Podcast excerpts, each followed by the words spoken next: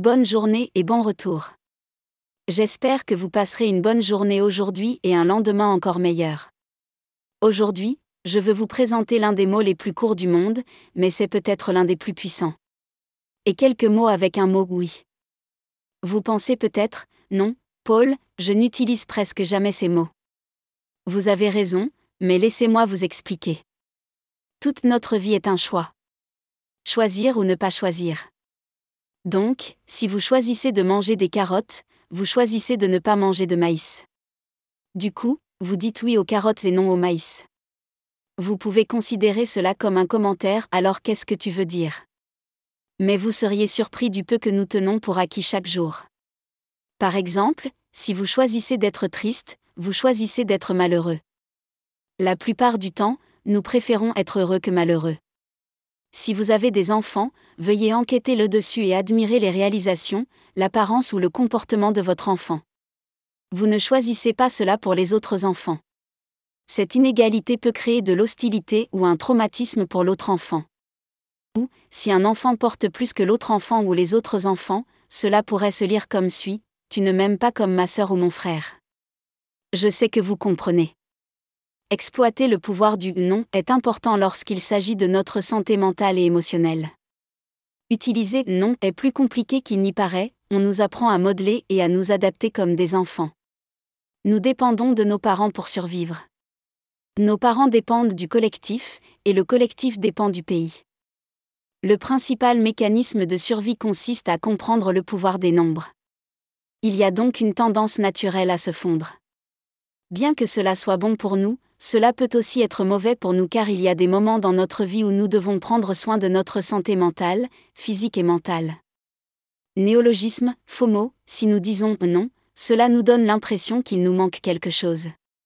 Les femmes semblent être plus sensibles aux aspects émotionnels du refus d'une demande, cela a du sens pour les femmes, puisque les femmes, en général, sont plus affectueuses. Les femmes peuvent avoir l'impression de trahir un homme ou de ne pas le soutenir à cause de son rejet il y a beaucoup de pression pour s'intégrer et être accepté par les autres. Grâce aux médias sociaux, cette tendance a connu une croissance exponentielle et est presque hors de contrôle.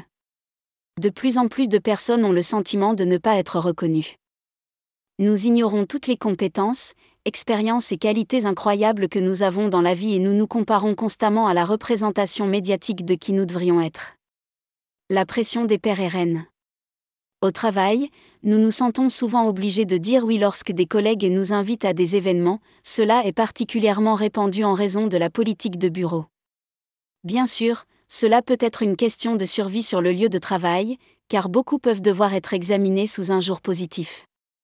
Nos patrons peuvent compter sur nous pour remplacer les autres. Ou aider à respecter les délais. Bien que cela puisse être un excellent moyen de nous améliorer, nous devons également penser à notre propre bien-être et celle de notre famille.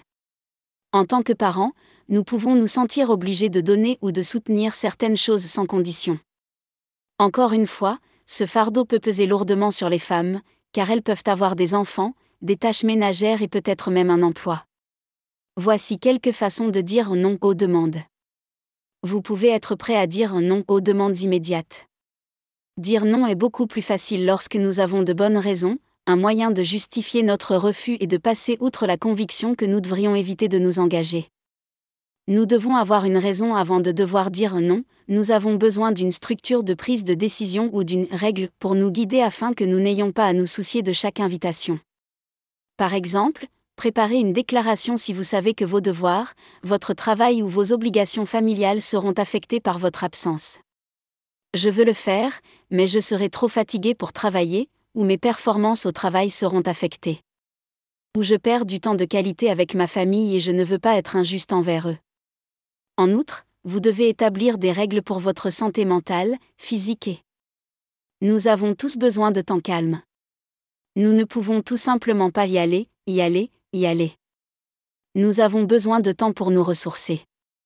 Le repos prévient la surcharge, la fatigue et la maladie. Une fois que l'un des éléments ci-dessus est vrai, nous ne rendons service à personne. Enfin, si vous pouvez faire quelque chose, ne dites pas oui tant que vous ne vous êtes pas posé une question fondamentale, est-ce que je veux le faire ou est-ce que j'ai l'impression que je devrais? Est-ce que dire oui me fera me sentir mieux ou moins bien? Ce. Ou est-ce que je ressens de la peur ou des remords lorsque cet événement ou ce comportement particulier se produit? Nous devons faire attention à nos réponses aux demandes, qui peuvent indiquer clairement ce que nous devons dire en réponse. Vous contrôlez vos choix parce que c'est votre vie, alors assurez-vous de dire oui pour vous-même, pas seulement pour le bénéfice de quelqu'un d'autre. Vous n'avez pas besoin d'être égocentrique ou égoïste pour prendre cette décision. Il faut aussi savoir que dire oui doit être conditionnel, comme je le serai cette fois, mais probablement pas encore. Ou peut-être que ça marchera cette fois. Voici quelques conseils utiles. 1. Vague mais efficace, merci de demander, mais non. 2. Ce n'est pas personnel, merci de demander, mais je ne suis pas disponible pour le moment. 3. Demandez-moi plus tard, je veux faire ça, mais je ne serai pas libre avant un moment. Voudriez-vous me redemander? 4. J'ai ajouté, je ne peux pas le faire, mais je parie que, non, je peux. Je vais vous poser des questions à ce sujet. 5. Continuez d'essayer, aucune de ces dates n'est pour moi, mais j'aimerais vous voir. Chantez. Envoyez-moi d'autres dates. Cette gratitude, merci beaucoup de m'avoir fait confiance. Je suis désolé de ne pas pouvoir vous aider pour le moment. 10. Ne vous contentez pas de dire Merci, je vais devoir passer à autre chose. Tais-toi quand tu as fini. 11. Amusant, j'apprécie vraiment votre question, mais mon temps est écoulé. 12. Désolé, j'aimerais pouvoir le faire, mais ça ne marche pas. 13. La décision de quelqu'un d'autre, j'assure mon coach, thérapeute, mari, etc. Que je n'accepterai aucun projet pour le moment. 15. Les gens que je connais, je n'ai pas le temps en ce moment. Je recommande quelqu'un qui peut vous aider. 17. Fixez-vous des limites, laissez-moi vous montrer ce que je peux faire. Puis limitez l'engagement à ce avec quoi vous vous sentez à l'aise. 18. Non, non, mais non, laissez-moi réfléchir et je vous répondrai. Ces informations seront très utiles. Eh bien, mes amis, ce fut un plaisir de vous parler. J'ai hâte de partager les réponses hormonales et physiologiques à la contemplation du rejet dans mon prochain podcast.